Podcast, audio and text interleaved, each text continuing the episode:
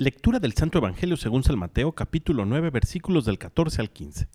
En aquel tiempo los discípulos de Juan fueron a ver a Jesús y le preguntaron, ¿Por qué tus discípulos no ayunan, mientras nosotros y los fariseos sí ayunamos? Jesús les respondió, ¿Cómo pueden llevar luto los amigos del esposo mientras él está con ellos? Pero ya vendrán días en que les quitarán al esposo y entonces sí ayunarán. Palabra del Señor.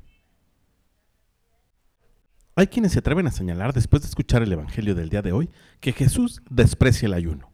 Nada más falso que esto.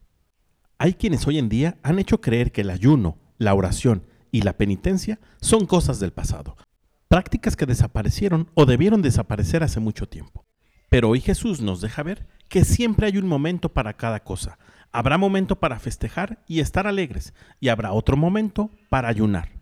El ayuno nos enseña y nos ayuda a someter a nuestro cuerpo y dispone nuestro corazón para estar más atento a los llamados de Dios.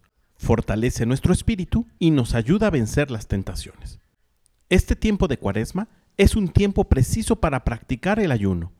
Pidámosle por tanto al Espíritu Santo que nos ayude a descubrir, a valorar y a poner en práctica esta enseñanza de la Iglesia. Que tengas un gran día y que Dios te bendiga.